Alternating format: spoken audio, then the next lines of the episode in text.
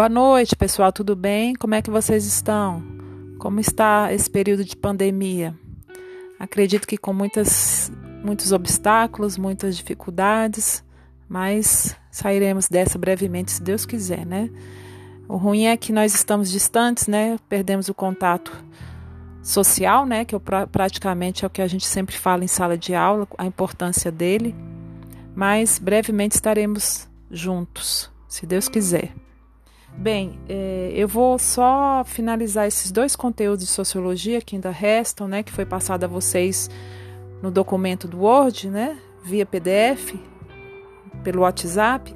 Aí eu só vou dar uma pequena explicação, é pequena assim, acho que uns 10 minutos, tá, gente? Porque é impossível, é muita leitura, muito conteúdo, não tem como resumir. Como o texto que eu passei para vocês é, é o resumo do resumo.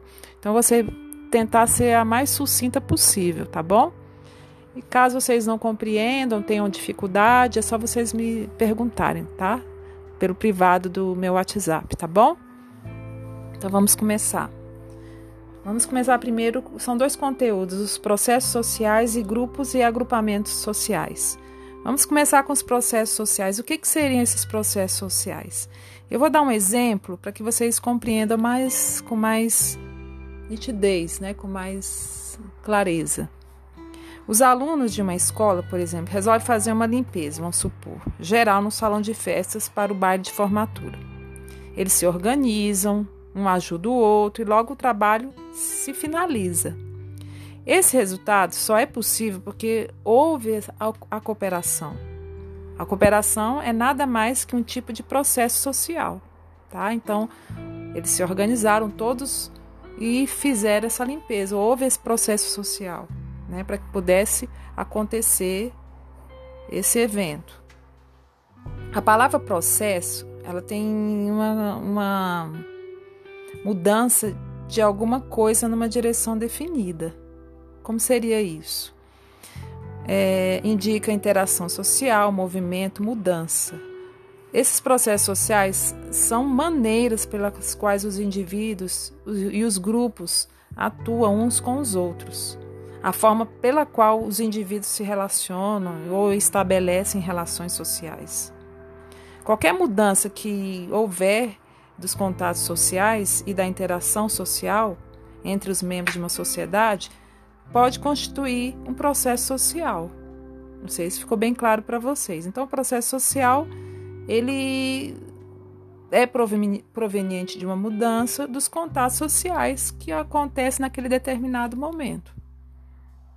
Quais são os tipos? Existem tipos de processos sociais. Quais são, são eles? Por exemplo, no grupo social ou na sociedade, como num todo, os indivíduos e os grupos eles se reúnem, se separam, associam, se dissociam-se e assim por diante. Assim, os processos sociais podem ser ter dois, dois significados: aqueles que se associam, que seriam os associativos, e os que se dissociam, que seriam dissociativos. O que, que seria isso? Os processos associativos, eles têm uma forma de cooperação, de convivência, de consenso no grupo.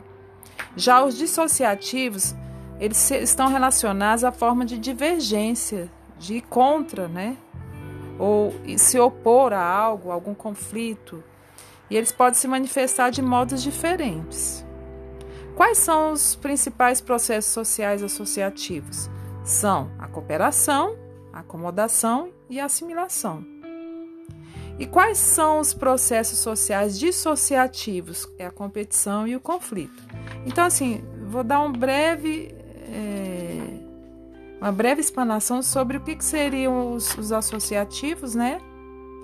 E o que, que seriam os dissociativos, né? Os associativos, como eu já disse, é a cooperação. Né? Todos nós já sabemos que é aquele entre é aquele grupo que é um cooperando com o outro para que aquele trabalho, aquele evento, aquela manifestação aconteça. O que, que seria essa acomodação? A acomodação é a aceitação naquela, naquele processo social, é você é, acomodar aquele tipo de trabalho que foi colocado naquele exato momento. Ó, vamos organizar esse salão, como eu já havia dito, nós teremos que fazer de determinada forma a formatura, no caso, né, do salão de festas. Vamos colocar determinados enfeites, então eles se organizam. Óbvio que vai ter sempre alguém que se oponha e, e vá contra, mas é, os que se associam acabam acomodando e aceitando, acomodam aquela ideia né, e aceitam e assimilam ao mesmo tempo. Poxa, é assim mesmo, vamos fazer dessa forma que vai dar mais certo, é o mais con conveniente, né, nesse caso.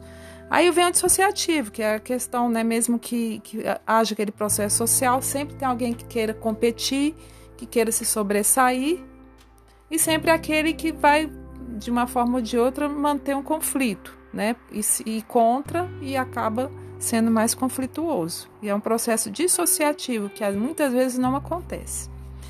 Agora é, vamos para o próximo conteúdo, que é os grupos e agrupamentos sociais.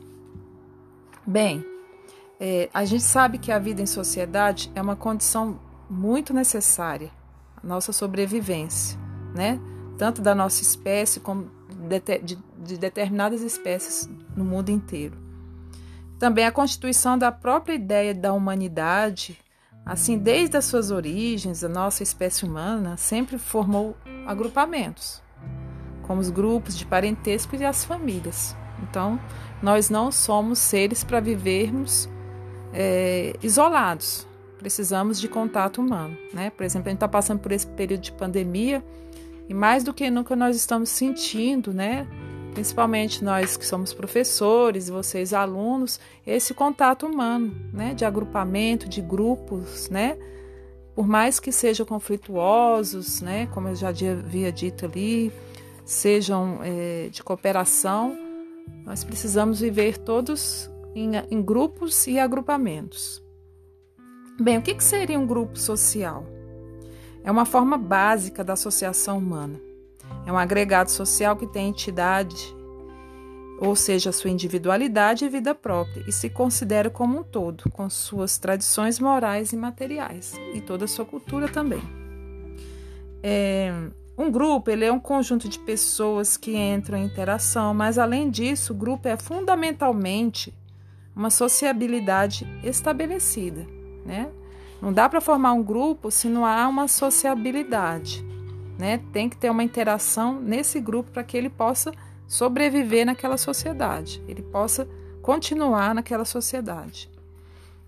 Existe um filósofo francês chamado Jean-Paul Sartre que ele afirma que quando não se estabelece a interação, não existe grupo, como eu havia dito, né? Há somente uma serialidade em que cada indivíduo é equivalente a outro e todos constituem um número de pessoas equiparáveis e sem distinção entre si. Então não há uma uma interação entre eles, tá? Só existe aquele grupo por existir. Não tem nenhuma cooperação, não tem nenhuma sociabilidade, nada que possa fazer com que esse grupo realmente seja definido. É, um exemplo de serialidade são pessoas numa fila de ônibus ou de um cinema, né? No caso, elas estão juntas, mas não se interagem, pois não se comunicam entre si, não formam, portanto, um grupo.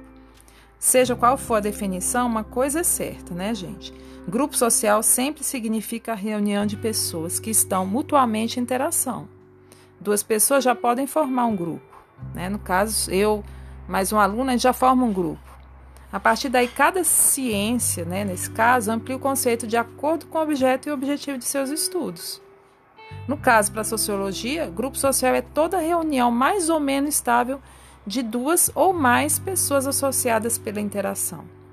Devido à interação social, os grupos têm de manter alguma forma de organização, no sentido de realizar ações conjuntas de interesse comum a todos os seus membros. É, quais são os, os, principais grupos sociais? Tem um grupo familiar, que é representado, representado obviamente pela família, o grupo vicinal, que é o grupo formado pela vizinhança, o grupo educativo, que é o nosso, né, desenvolvido na escola, o grupo religioso, que todos nós já conhecemos, que é o representado pelas instituições religiosas, como católica, evangélica, espírita, etc. O grupo de lazer, que é formado por clubes, associações esportivas, grupos de teatro, etc. E o grupo profissional, que é constituído por profissionais que trabalham em empresas, escritórios, lojas e etc. Então, gente, depois tem as características desses grupos, né? Que a gente já, assim, não, não acredito que tenha tanta necessidade que, que se fale, né? Mas, assim, quais são as características? A pluralidade dos indivíduos, cada um tem uma forma de ser, a interação social, que já foi falada, a organização, como esse grupo se organiza, a objetividade e exterioridade, ou seja, a, a ideia não vem somente minha, vem de um grupo no geral, né? Conteúdo, quais são o conteúdo intencional, o objetivo comum entre os grupos, a consciência grupal, ou seja, a ideia do que todo o grupo teve e foi feita em conjunto democraticamente, a continuidade desse grupo, né? Se essas interações é, continuam, né? é, che chegam a formar realmente grupos sociais e etc. E aí vem também os tipos de grupo, grupos sociais, que são é os primários, os secundários e os intermediários. Os, os primários, no caso, seriam os contatos diretos, que é a família, os vizinhos, etc. E o grupo de lazer. Os secundários, quais são, seriam?